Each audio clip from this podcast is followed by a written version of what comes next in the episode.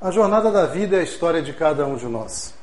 Conta-se que um viajor do tempo, que somos todos nós, certo dia encontra uma menina pelo meio do caminho e ela pergunta a esse viajante por que que durante a jornada ele estava carregando uma pedra muito grande na cabeça.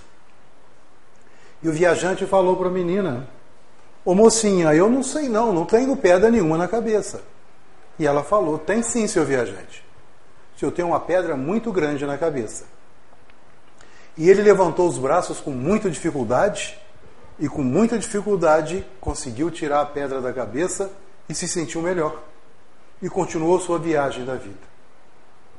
Passado mais um tempo, encontra outra pessoa e a pessoa pergunta para ele: Senhor viajante, por que, que o senhor carrega dois tijolos tão grandes, um em cada mão? E ele pergunta: Que tijolo? Não carrego tijolo nenhum. Carrega sim, senhor viajante. Olhe suas mãos. Em cada uma delas existe um tijolo imenso e pesado. O que o senhor está fazendo com esses tijolos? Ele virou assim, não sabia que eu estava carregando com esses tijolos. E teve muita dificuldade para deixar os tijolos sair da mão. E continuou a vida dele. Foi embora, viajando, mas já se sentindo melhor porque não tinha uma pedra na cabeça, nem um tijolo em cada mão. Passado mais um tempo, ele torna a encontrar a primeira garotinha e ela fala para ele: Parabéns, seu viajante. O senhor me parece mais leve, mas eu queria saber ainda, desculpa a minha curiosidade, por que, que o senhor carrega essa corrente tão pesada no pescoço? E ele, que corrente? Ela, essa, o senhor tem uma corrente grossa, pesada? E ele, passando a mão pelo pescoço, sentiu realmente que tinha uma pesa corrente pesada e, com muito esforço, conseguiu tirar a corrente do pescoço. Essa história desse viajante, da jornada desse, desse viajante da vida, eu queria saber importante para a gente refletir, qual na verdade era o problema de, desse viajante? Qual era o maior problema? Qual eram os problemas desse viajante? Será que era a pedra, o tijolo ou as correntes? O que vocês acham? Qual o maior problema desse viajante? Então seria a pedra? E para você, qual seria, moça? A pedra, o tijolo ou a corrente? Os três? Nenhum deles. O grande problema da vida desse viajante era a falta de consciência da existência desses pesos na vida dele. Uma coisa muito interessante é que a leitura de hoje, falando dos aguilhões, são os pesos que carregamos na vida, consciente ou inconsciente. Quando a gente tem consciência dos nossos aguilhões e fazemos como Paulo, nós os libertamos e conseguimos viver. Quando não temos consciência desses aguilhões, dessas pedras, desses tijolos, dessa corrente, a gente não tem consciência deles, nossa vida fica parada, a gente fica sofrendo sem saber o porquê. E quantas vezes isso passa na vida da gente? Na hora que eu cheguei aqui, o Renato perguntou qual o tema. Tem esse, esse ou aquele. Eu falei, não, vamos ficar nesse tema, na jornada da vida. Porque nós estamos terminando a jornada do ano de 2018.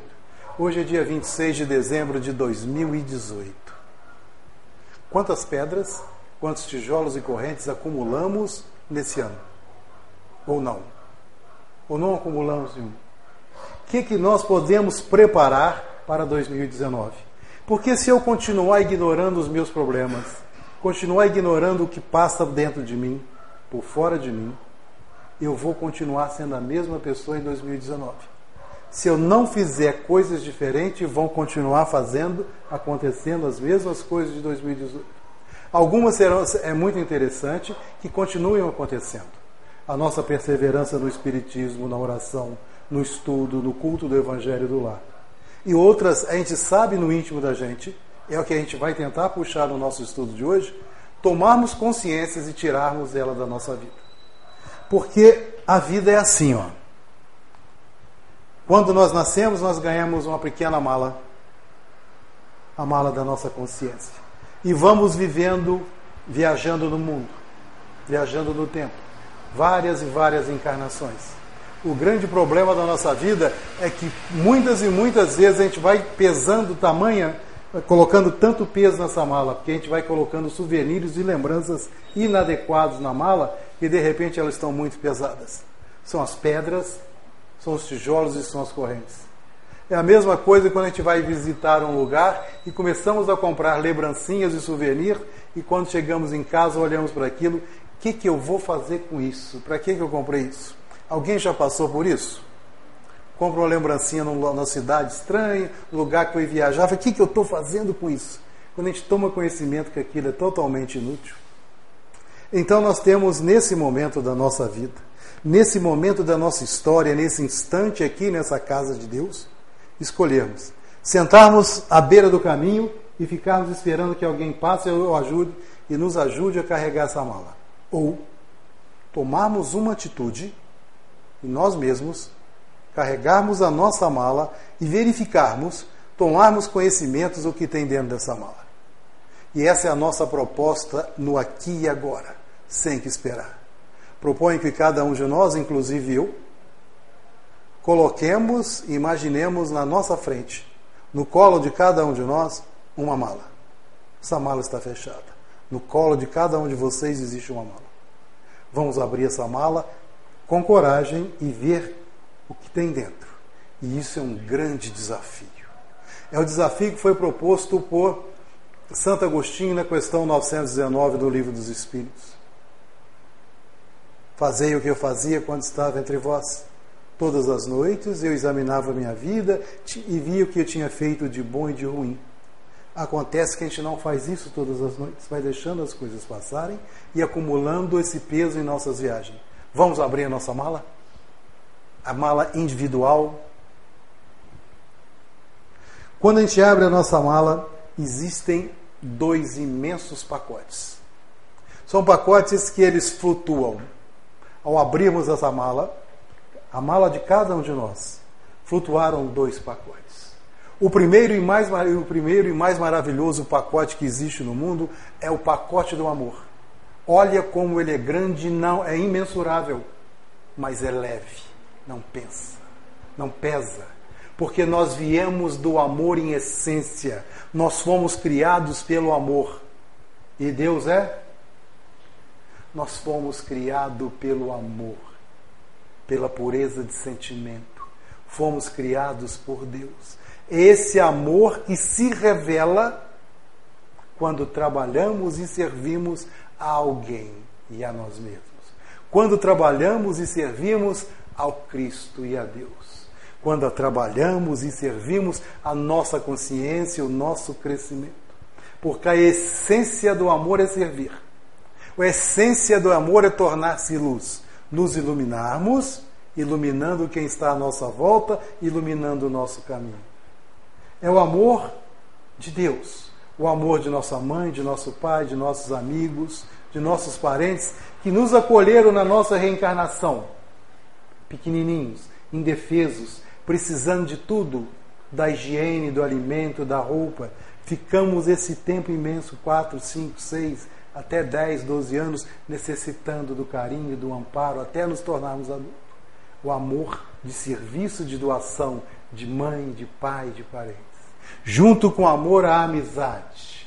Outro pacote imenso. A amizade que nos leva a amar aqueles que não são sangue do nosso sangue, mas temos a certeza que pelo amor de Deus, pelo carinho de Deus, esses amigos são nossos irmãos em Cristo. São nossos irmãos que são filhos de Deus igual a nós. Ah, vamos aprender com esse amor e essa amizade que não somos diferentes. Viemos da mesma raiz. Temos talentos e aptidões diferentes, mas estamos voltando para o amor de Deus é o que tem na nossa mala assim que a gente abre. Mas acontece que durante a jornada da nossa vida, no nosso caminhar, a gente vai juntando tanta bobagem, tanta coisa que não presta, que a mala vai pesando. E de repente, ao abrirmos, a, ao examinarmos a nossa mala, vamos ver uma série de pacotes, que são pacotes pequenininhos, mas que pesam uma enormidade pesam muito mais que a pedra, o tijolo e a corrente na vida daquele viajante. Pesam muito mais que a pedra, o tijolo e a corrente nas nossas vidas. Porque na maioria das vezes não temos consciência que estamos carregando. Estamos convivendo com essas coisas de uma maneira tão normal e nos prejudicando. Porque ainda não abrimos a mala da nossa consciência. Porque de repente a gente vê que dentro dessa mala nós cultivamos em algum momento da nossa vida a raiva, o ódio, o remorso, a vingança, o ressentimento, a ingratidão. São pacotinhos que estão dentro da nossa mala, pesando a nossa vida, nos impedindo de caminhar para Deus e dificultando a jornada da vida. E o primeiro pacote que nós falamos é o pacote da raiva. Para que, que estou carregando raiva na minha vida? O que, que eu ganho com raiva? Se alguém me fez raiva, o problema é daquela pessoa. Eu senti raiva naquele momento, ainda é um direito meu por causa da minha condição evolutiva mas continuar sentindo raiva é uma escolha minha. Porque a raiva tem algumas procedências muito importantes. A primeira procedência da raiva é a procedência espiritual. Na questão 132 do Livro dos Espíritos, Kardec pergunta aos imortais qual o objetivo da encarnação. Deus lhes impõe a reencarnação para o seu progresso. E para isso estão presentes as provas, as nossas missões e principalmente as expiações. A raiva vem de vidas pretéritas, onde nós, por orgulho e por egoísmo, nos permitimos nos, acharmos melhor que o nosso irmão. E ele nos fez alguma coisa e, pelo causa do nosso orgulho, nos permitimos a sentir raiva. Vem de encarnações pretéritas, onde nessa encarnação como prova ou como expiação, deveríamos não carregar raiva, deveríamos aprender a conviver com as ofensas, deveríamos aprender a não nos ofender, quebrando em nós o orgulho e o egoísmo. E quebrar o egoísmo que gera raiva, gera orgulho, é uma das coisas mais difíceis da nossa vida. E quantas vezes nós não temos consciência que essa raiva provém do nosso orgulho e do nosso egoísmo? Allan Kardec nos afirma isso de uma maneira muito clara na questão 913 do Livro dos Espíritos, quando ele pergunta aos imortais de onde vêm todos os vícios. E eles nos respondem que para examinarmos todos os vícios, qualquer um deles, nós vamos ver que o germe deles está no egoísmo. A raiva espiritual que provém do nosso passado é decorrente do nosso egoísmo, do nosso orgulho. E junto com a procedência espiritual, vem a raiva, vem a culpa. Eu estou escondendo culpa de coisas que eu fiz antigamente. E por eu ter culpa, minha consciência está acusando de uma série de coisas. Eu, com essa culpa, começo a afastar as pessoas de mim com medo que eles descubram a causa do meu remorso, descubram a causa da minha culpa. E fico uma pessoa raivosa. A raiva tem também a procedência atual. Porque eu estou carregando isso como aquele viajante da jornada da vida, sem ter consciência que eu tenho raiva do mundo, das pessoas. Estou sempre mal-humorado. É da encarnação agora, é desse momento atual. É desse 2018 que eu cultivei raiva, fiquei com raiva das pessoas. Não me apercebi, mesmo sendo espírita, que o perdão seria o melhor caminho, que o perdão está incluído no pacote do amor e não pesa. Estou cultivando no momento atual, não sabendo conviver, como diz no caminho, no livro Caminho, Verdade e Vida, que foi a nossa leitura de abertura, que os aguilhões eu tenho que saber vivê-los. E tem outro problema. A postura de quem tem raiva nesse pacotinho da raiva vem o pacotinho da agressividade. É possível a gente conviver com uma pessoa que está eternamente mal-humorado e raivoso? Nós estamos falando conviver com as pessoas? Vamos virar para cá. É possível conviver com uma pessoa que está extremamente, sempre mal-humorado e raivoso? Vamos me olhar para dentro. E durante o ano, quantos momentos de raiva nós já tivemos? De mau humor? Eu, por exemplo, tive muitos, mesmo tendo consciência disso. Por isso, esse estudo de fim de ano eu fiz para mim, principalmente para mim. Muito mais que para vocês. A agressividade, a autopunição, já que eu tenho a culpa, já que eu tenho procedência espiritual, eu começo a me punir com medo que os outros descubram e me punam. E essa autopunição, eu começo a me achar que eu sou uma eterna vítima, que o mundo é mal, que o mundo me faz mal. Eu sou um pobre coitado, vocês estão me ofendendo. O mundo me faz mal. Eu sou vítima. Nunca paro para analisar se alguém está tendo uma atitude inadequada contra mim, algum motivo eu dei. E se não foi nessa vida, nós espíritas temos consciência plena que pode ser resgate de vidas passadas, e é justamente a essa pessoa que eu tenho que levantar o pacote do amor que está no, no começo da mala. A gente está com esse pacote de raiva dentro da nossa mala? Dá para tirar ele de dentro? A mala está aberta em nosso colo. Vamos fazer um esforço dentro que tem uma força? Vamos colocar esse pacotinho da raiva, que é pequenininho, mas olhe quanto vem, junto com esse pacote da raiva, vem a culpa, vem a existência atual, vem a autopunição, a agressividade, a vitimização de cada um de nós. Vamos tirar o pacotinho e colocar no chão do nosso lado. Depois da raiva vem o ódio. A raiva se cronificando cria o pacote do ódio na nossa vida. Para que o ódio? O ódio mata, escraviza, nos prende no tempo, no espaço, a pessoas e a situações. André Luiz, no seu livro Libertação, a partir do capítulo 6, começa a nos explicar de ovoides, de pessoas que têm extrema raiva, ódio, vingança, transformando o próprio perispírito em ovoide com o passar do tempo, que fica o perispírito, perde a sua forma e ficam com forma de um ovo do tamanho de uma cabeça, só pensando nisso. E eles passam a ser obsessores, vítimas de obsessores e agentes de obsessores em torno da nossa vida e na vida deles. Isso em casos graves e extremos. Mas o ódio gera vingança. E vingança acaba gerando terrorismo. Não terrorismo que eu estou falando de país contra país. O terrorismo dentro da família, o terrorismo dentro da nossa cidade. O terrorismo onde eu estou apontando o dedo, acusando, querendo impor o meu poder em cima de outra pessoa, em vez de amar, de demonstrar amorosidade, porque amorosidade não é o amor. Amorosidade é a minha capacidade de sentir amor.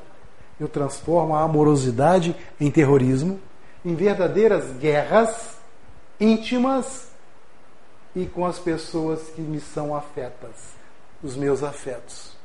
Eu não fico brigando com quem eu não conheço. Dá para notar isso, gente? A gente briga com os nossos afetos, com os nossos amigos, com os nossos vizinhos. Eu não brigo com ninguém que mora lá na China, que mora nos Estados Unidos, eu não conheço ninguém. Eu vou brigar, ter raiva de quem normalmente já foi meu afeto, que é meu afeto. Eu estou carregando um pacote pesado e às vezes não estou com consciência disso. Perseguições. Já paramos para imaginar analisar que o pacote da raiva completa com aquilo tudo, esse pacote do ódio com vingança, guerra, terrorismo e perseguições, são alimentados de que maneira isso tudo? Quem que alimenta isso tudo? É um pacote terrível. Tanto ele é neutro, tanto pode tender para o lado mal quanto para o lado do, do bem. É o pacote do pensamento. E nesse caso, quem alimenta isso tudo são nossos pensamentos doentios. Que faz com que a gente veja o irmão, veja o outro como inimigo. E na realidade é irmão. Independente de raça, cor, credo, é meu irmão. É filho de Deus. É filho do amor igualzinho a mim. Começa a ver o outro como inimigo. No meu pensamento doentio que me faz carregar uma pedra imensa sobre minha cabeça, eu fico imaginando maneiras de fazer sofrer aquele que eu acho que me produziu dano. Fico vigiando e perseguindo mentalmente a pessoa de que eu odeio, que eu tenho raiva. E só vou ficar feliz se essa pessoa ficar infeliz. Só vou ficar feliz se ele estiver sofrendo. E se ele não estiver sofrendo, quanto que eu vou ser feliz? Reparamos, gente, que muitas vezes a gente não tem consciência dessas coisas na nossa vida. Se a gente vê por aqui que os nossos pensamentos doentios, com ódio, gerando guerra, terrorismo, perseguição, a gente pensando em causar sofrimento aos outros, vendo outra pessoa como inimigo, a gente vai notar por que, que o ódio aprisiona a gente. A quem? Ao inimigo? Nos aprisionando, nos encapsulando num pacote que a gente carrega na mala da nossa vida, pesando, nos destruindo e dificultando a nossa jornada. Aí nós vamos entender por que, que o ódio aprisiona e o amor liberta. Viu a diferença básica de um para o outro? Mas quem fica com esses pensamentos todos, quem é? São os obsessores. É outro pacote que está dentro da nossa mala, prejudicando, pesando a nossa viagem, é o pecado, é o pacote da obsessão. Mas que tipo de obsessão? Uma das piores que existe, a auto-obsessão. Isso é auto-obsessão. Estou sempre me imaginando com raiva, com ódio, que as pessoas não prestam, que eu não presto. Estou me pesando. É auto-obsessão. Não estou precisando de terceiros para me obsidiar. Eu sou o meu próprio obsessor por causa desses pensamentos negativos. E ao pensar dessa maneira, Crio em torno de mim uma psicosfera viciosa, perniciosa e venenosa. A psicosfera, que é a emissão de tudo que eu penso, tudo que eu sinto e todas as minhas emoções. E como nós somos seres transceptores, transmitimos e recebemos tudo aquilo que pensamos, sentimos e as nossas emoções, nós vamos entrar em contato com pessoas que pensam, sentem da mesma maneira que a gente. Quem serão nossos amigos espirituais e os nossos amigos encarnados? Aqueles que eu atraio, aqueles que pensam e que sentem igual a mim. Dá para tirar esse pacote da nossa mala e colocar ao lado? Aqui agora, numa autoanálise. Na hora que chegar em casa, antes de dormir, junto com a prece, ajudar a esvaziar essa mala mais ainda. Porque quando a gente está com raiva, gerando ódio, nós estamos criando da nossa vida, na jornada de nossa evolução, um grande atraso. E criando distúrbios fisiológicos. Porque os efeitos da raiva podem ser paralisantes, criando em nós doenças degenerativas. Criando em nós doenças cardíacas, doenças estomacais, doenças do trato digestivo. Dr. Fernando Emílio Ferraz Santos, Ferraz Santos, presidente da FIAC e homeopata, contou para a gente certa feita, contou o milagre de se encontrar o santo, dentro da ética toda que o Dr. Fernando tem, que certa feita chegaram três mulheres no consultório dele, a mãe com duas filhas, e as filhas falaram: Doutor Fernando, o senhor era a nossa última chance. A última chance mamãe tem de cura com o senhor. Já passamos em todos os médicos que de fora que fosse possível para a gente. Deixaram ela sozinha com o doutor Fernando Emílio. E como era a primeira consulta de um homeopata, diz ele que levou quase duas horas conversando com essa senhora. E ao terminar com a conversa, fez o diagnóstico e fez uma prece. E ao fazer a prece, fez o receituário e diz ele que saiu consciente, que foi inspirado e fez a melhor receita que poderia para ela e se despediram. Daí um mês voltam as três. E ele ficou preocupado, o que, que houve? E as filhas viram, doutor, não melhorou nada e mamãe só piora. Trouxemos para o senhor.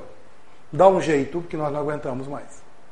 Tornaram a, tornou a ficar o doutor Fernando Emílio com a senhora e ele pergunta se ela teria alguma coisa particular para contar para ele que ela não tinha contado na última entrevista, na, na última consulta.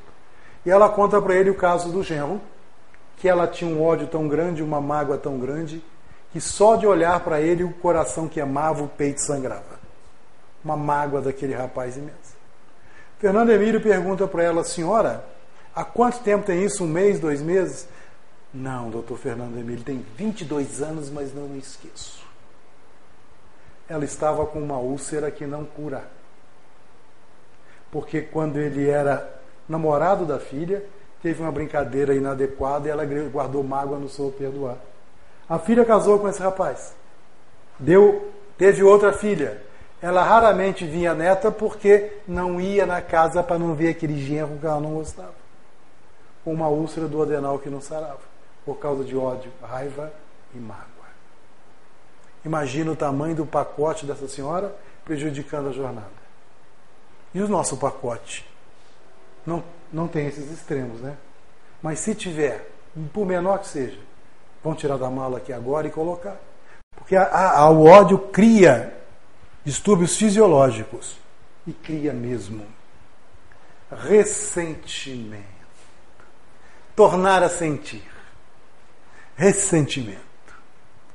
Então, se a gente está ainda hoje com raiva, sentindo aquela decepção com a pessoa, uma tristeza imensa, isso é o que se chama ressentimento.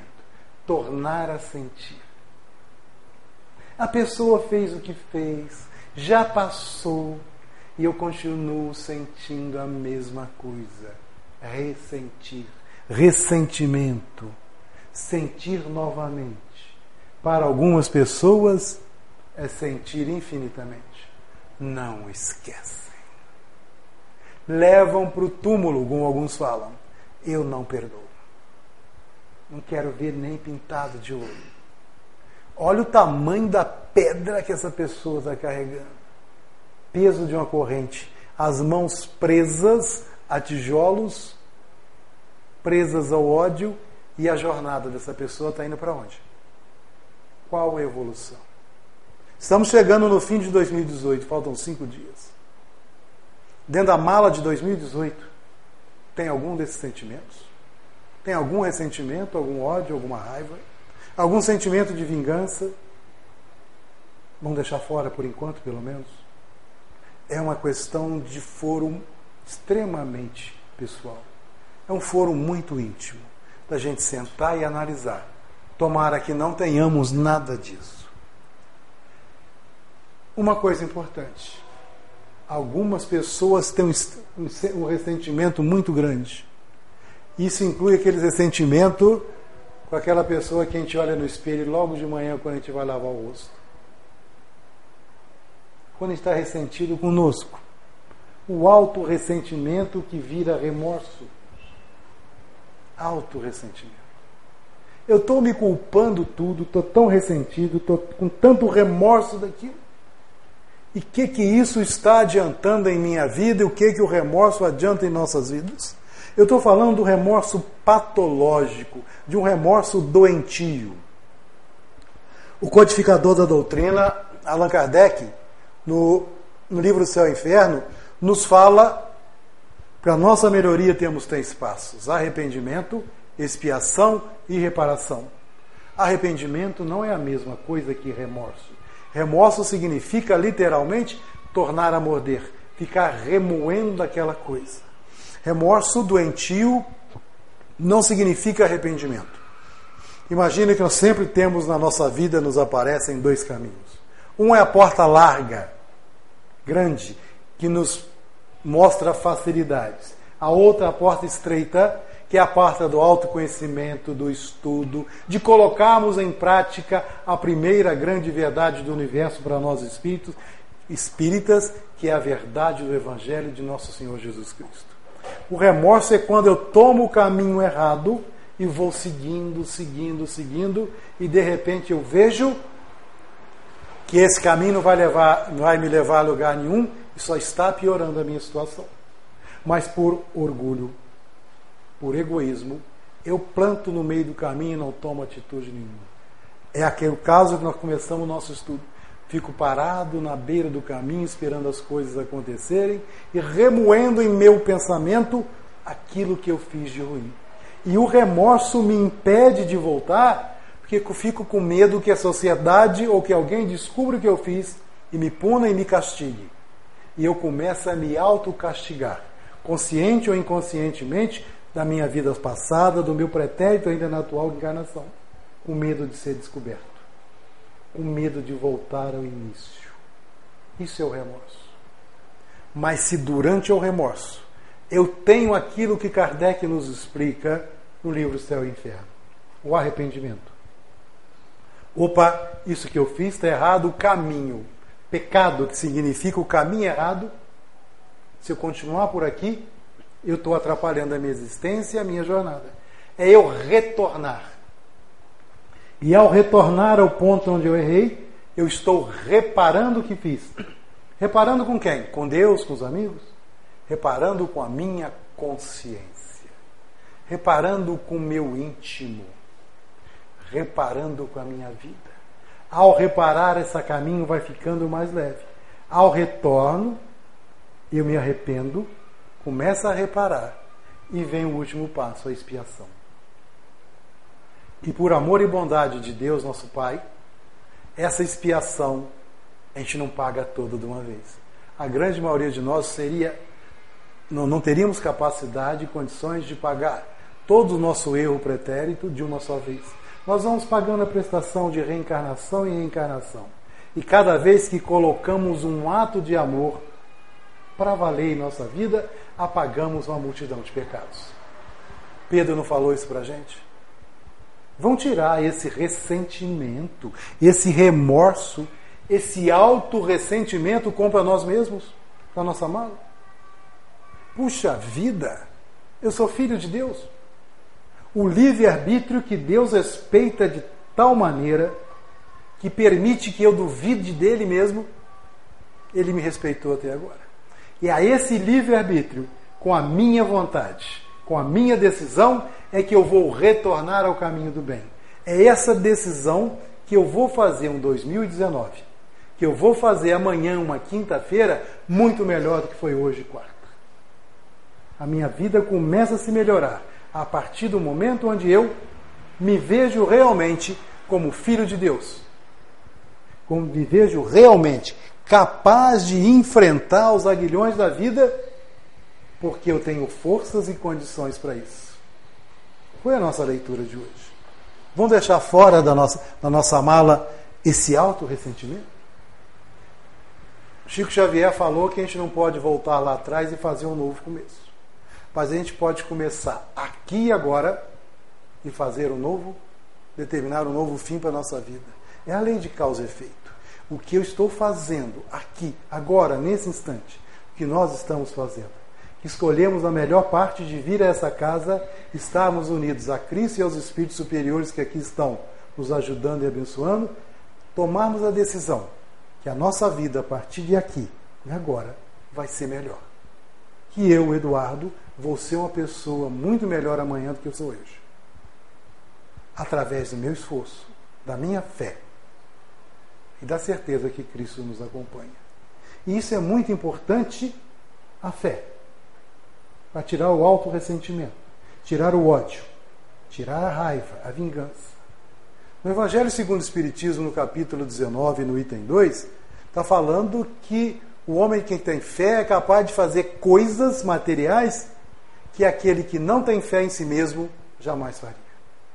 No item 3, continua Kardec, iluminado pelos espíritos superiores, falando que outra maneira de entender a fé é que a fé nos dá uma espécie de lucidez, de luz, que faz com que vejamos lá na frente o que tenhamos que fazer, já ouvimos pronto e a maneira que vamos fazer. A fé em Deus, secundada pela fé em nós mesmos, que somos filhos deles, nos ajuda a nos livrar desse pacote da raiva e seus filhotes, do ódio e seus filhotes, do ressentimento contra terceiros e contra nós mesmos. Vamos colocar esses pacotes inadequados fora da nossa mala. E a mágoa? Mágoa é tomar veneno para matar os outros. Guardar mágoa é como tomar veneno e esperar que outra pessoa morra. Toda vez que esses sentimentos de ódio de raiva, de ódio, de mágoa, eu estou expressando através dos meus, meus pensamentos, sentimentos e emoções, eu crio pacotes, crio fótons que eu estou jogando em direção à pessoa que eu tenho ódio, toda vez que eu crio. Ele sai de mim, depois de percorrer todo o meu corpo, sai com um quilo. Vai percorrendo, pega um quilo dele, um quilo dela, um quilo de outra das pessoas que pensam igual a mim. Chega no meu alvo, e o alvo de quem eu tenho raiva, tenho ódio, tenho mágoa, está bem consigo mesmo, com a sua consciência e com Deus. Volta recolhendo das outras pessoas, sai de mim com um quilo, me atinge como se atingisse um soco pelas costas de 10, 15, 20 quilos, me machucando e me adoecendo. Porque eu estou jogando isso através dos meus pensamentos. Esse pensamento, esse pacote de mágoa, de veneno, é outra coisa para deixarmos fora de nossa mala, para a gente organizar a mala daqui a pouco. Porque toda vez que eu tenho um pensamento desse, de raiva, de ódio, de mágoa, pensamento inadequado, ele começa aqui, na mente. Da mente vem para o cérebro e percorre todo o meu corpo físico e vai até onde a pessoa que eu desejo lançar esses pensamentos ruins. E sai de mim muitas vezes com raiva, a gente chega a ter calafrios e se sentir mal, em raivas extremas. Vai bater e voltar.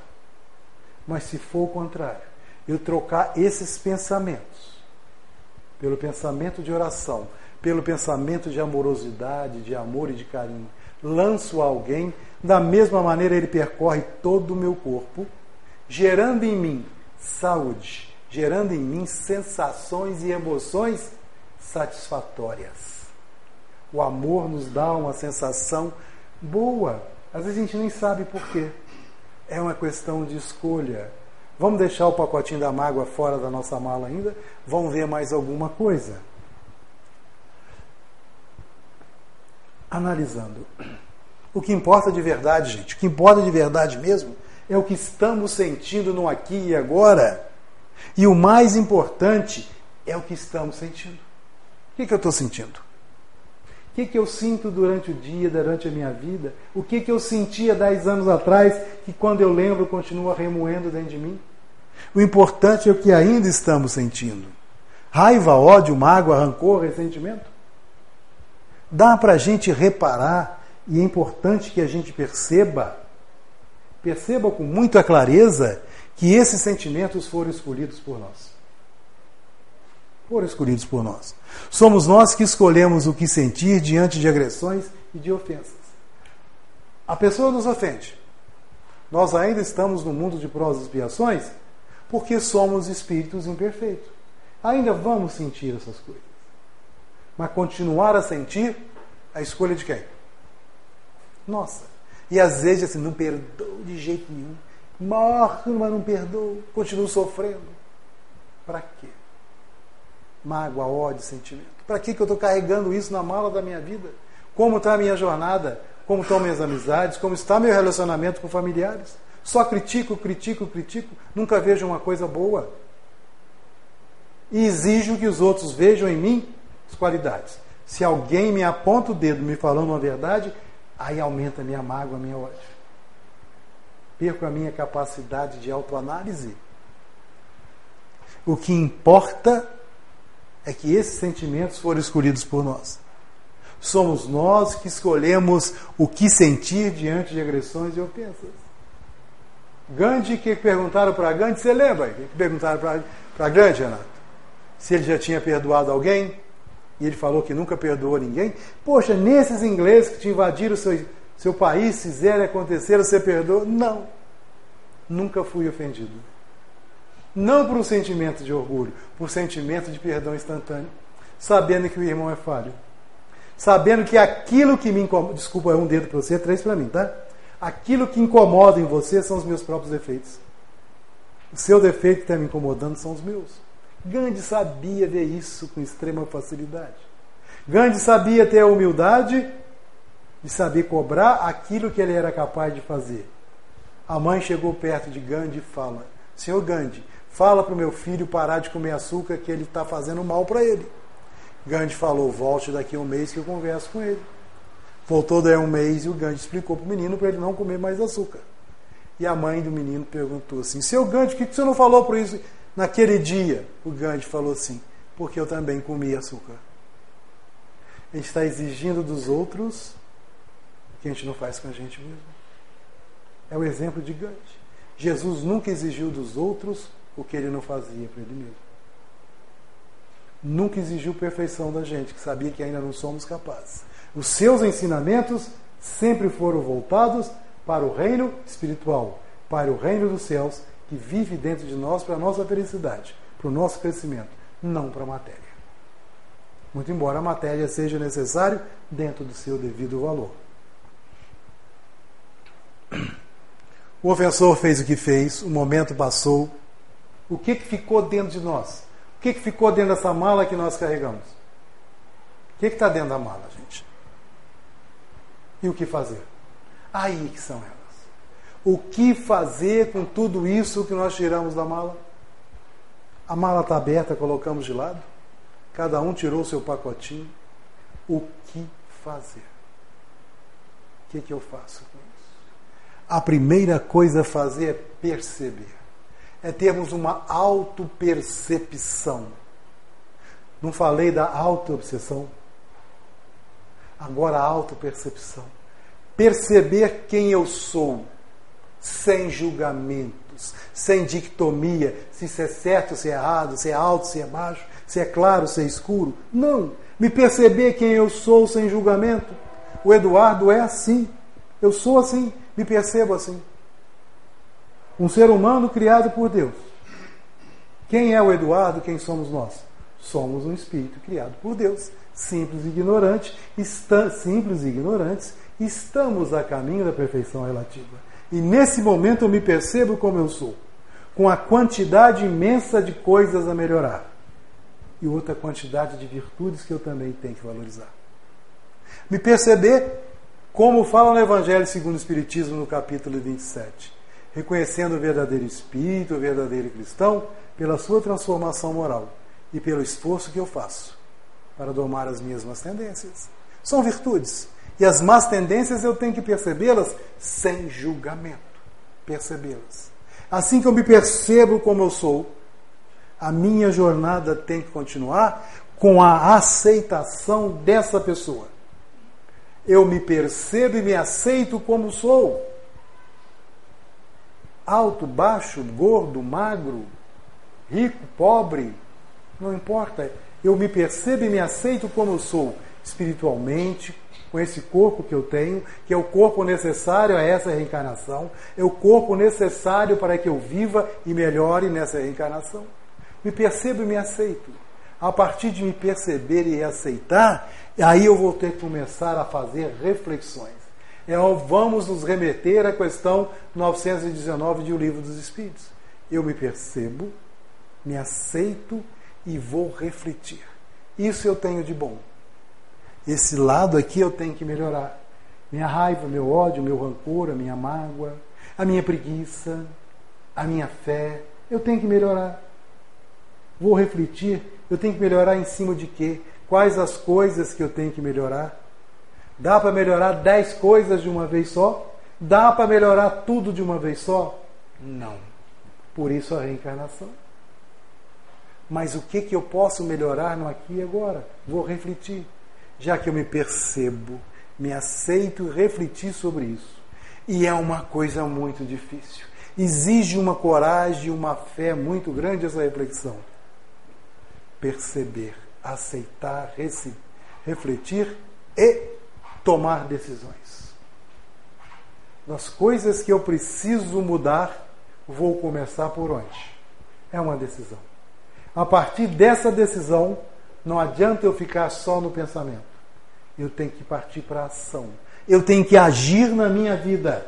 Porque se eu não mudar as atitudes, vai continuar tudo da mesma maneira, porque é a lei de causa e efeito. Se eu quero um 2019 muito melhor que 2018, eu tenho que fazer alguma coisa diferente. Eu tenho que perceber, aceitar, refletir, tomar decisões e agir de maneira diferente para melhorar o que eu tenho que melhorar, para tirar as coisas da minha mala que eu não preciso e colocar as que eu preciso e agir. Porque é o momento da gente mudar o nosso destino. É o momento da gente arrumar a nossa mala. E eu vou propor para vocês. Vamos arrumar a mala. Tiramos tudo de dentro da mala, está vazia. Primeira coisa que nós tiramos da nossa mala foi o quê? Dois pacotes importantes, quem lembra? Dois pacotes imensos e que não têm peso. Amor e amizade. Isso volta para a mala? Volta? Com certeza. E o pacote da raiva? Do ódio, da mágoa, da preguiça, da vingança, da falta de fé. da alta obsessão onde eu me desmereço. Esqueço que sou filho de Deus. Fica dentro ou fora da mão? Para melhorar a nossa vida, para a nossa mala ficar mais leve, para a gente continuar na jornada da nossa vida, evoluindo de uma maneira constante, dentro das nossas possibilidades, vamos começar a pensar positivo. E pensar positivo não simplesmente pensar positivo por pensar que eu tenho cabelo branco, eu vou pensar positivo com muita fé e meu cabelo vai ficar preto. Ficou, gente? Não é isso. O pensamento positivo, mais positivo que existe, é o pensamento de oração. E se alguém tem dúvidas sobre oração, vamos recorrer, recorrer ao Evangelho segundo o Espiritismo, lá no capítulo 27. No capítulo 27, se não me engano, no item 22, onde Kardec fala que o primeiro dever do cristão, a primeira coisa que deve fazer antes de voltar à vida, antes de acordar, é a prece. O pacote da prece e o pacote da oração, oração de conversarmos com Deus, deve fazer parte da mala da nossa jornada, da nossa vida o tempo todo. Vamos pensar positivo? Tudo aquilo que pedidos na prece, acredite vos será dado. Mas vamos pensar com a fé raciocinada? Vai nos dar mais fé, coragem, vai nos dar a inspiração do nosso anjo da guarda, do nosso espírito protetor. Coragem, disposição, para que façamos por nós mesmos o que temos que fazer e vamos atrair assim os nossos espíritos protetores. Vamos colocar na nossa mala o pensamento positivo da oração. Vamos riscar a palavra culpa de nosso dicionário. A culpa só serve para nos paralisar no tempo e no espaço e não resolve nada. Troque a culpa por arrependimento e por ação, não por remorso. Arrependimento. Retorne o seu caminho limpando a sua consciência. Espie o que tem que espiar. Com os outros, com você. Porque espiar é extrair, esse de extrair pia, de dureza, é extrair a dureza de nossos corações através da vida, das, das vicissitudes da vida. Vamos nos arrepender, retornar no caminho, espiar e reparar a nossa consciência. Não tenha medo, tenha fé. Tenha medo de nada e de ninguém, tenha fé. Mas fé do tamanho de um grão de mostarda que é capaz de remover montanhas, as montanhas da preguiça, do orgulho, do egoísmo, das nossas indiferenças. E será que a gente tem fé mesmo? Conta-se que uma determinada cidadezinha do interior estava há muito tempo em seca e não chovia. E na reunião do centro espírita, o centro espírita pequeno, o mentor, chamaram o mentor ele deu passividade na reunião mediúnica e perguntaram para ele qual seria a maneira de fazer chover. O mentor falou que se eles fossem no outro dia ao sopé da montanha e fizessem uma prece com muita fé, certamente choveria. Combinaram que no outro dia, às 5 horas da manhã, estariam no, no pé do morro e assim estava todo o centro. E rezaram, rezaram, rezaram, fizeram as preces, voltaram. Passou a semana, nem uma gota de chuva. Chamaram o mentor. O mentor falou para eles: Vocês não oraram com fé. A prece de vocês não tinha fé. Como não tinha fé? Eu estava lá e vi. Façam com fé que, show, que vai chover. A reunir o centro, reunir as outras religiões, outras pessoas, e se ajoelharam, tremeram. Fizeram a prece. Não choveu. Na terceira semana, chama o mentor e fala para o mentor: o esclarecedor da reunião, fala: o senhor não é mentor, o senhor é um obsessor, o senhor está nos enganando. Falou: se a gente orasse com fé, choveria. E nós oramos com fé e não choveu. O mentor falou assim: vocês não oraram com fé. Eu acompanhei vocês o tempo todo. Não vi ninguém com sombrinha, guarda-chuva, galocha, capa. Isso é a fé. Já vamos sair com sombrinha, guarda-chuva, galocha, porque Deus vai dar o que a gente precisa. Isso é a fé. Está vendo a diferença? a confiança em Deus, a confiança em nós mesmos. E para de se queixar. Gente, como a gente reclama? Outro dia eu estava conversando com um amigo e disse que o Rio Paraibuna corre para o lado errado, tinha que correr para o lado de lá. Reclama porque o Rio Paraibuna reclama de coisas impossíveis, está assim o rio. Reclama que está calor, reclama que está frio, reclama que está chovendo, reclama que não chove. Já pensou se Deus fosse atender o pedido individual? Eu quero que faça o sol, que eu quero que, que eu quero piscina. O outro quer que chove, que tenha horta para molhar. Como é que vai fazer? Deixa que a medida quem sabe é Deus, não nós.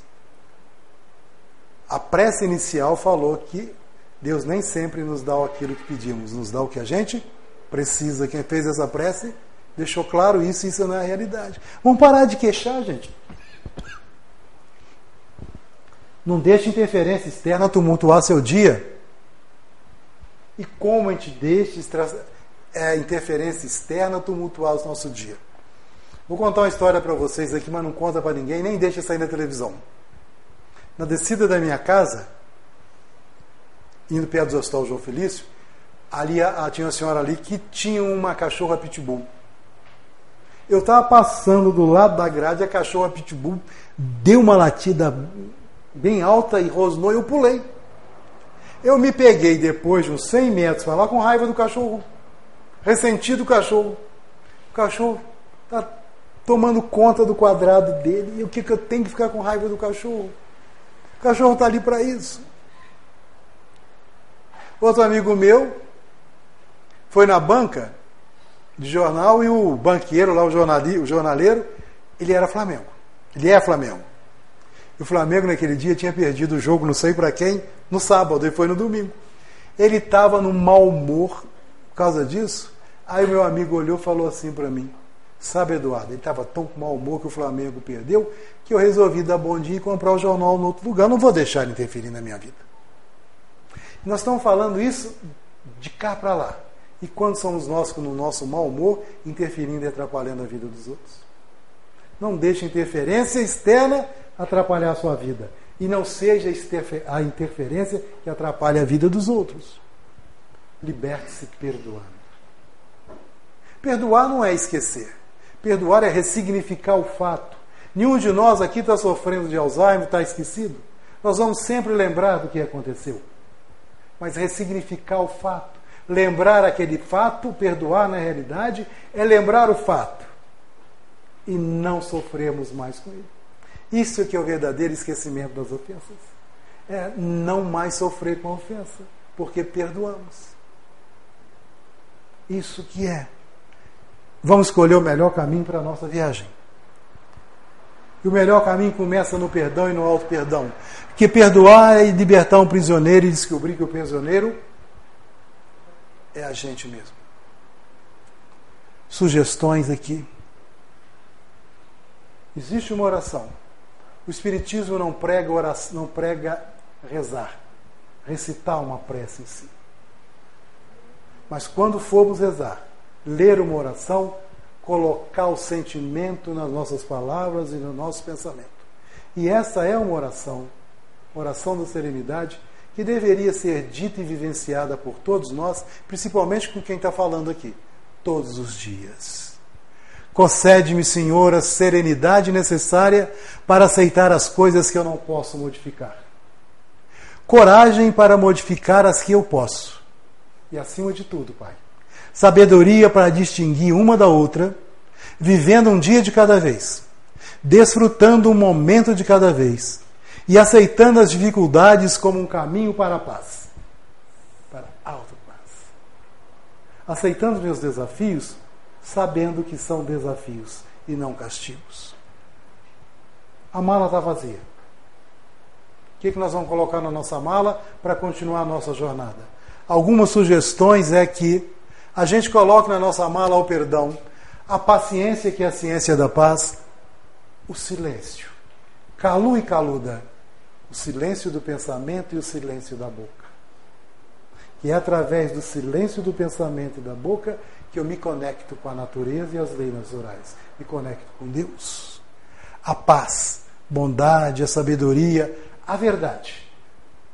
Tendo consciência que existem duas grandes verdades em nossa vida e a primeira grande e imutável verdade é a verdade do Evangelho que Jesus Cristo nos colocou.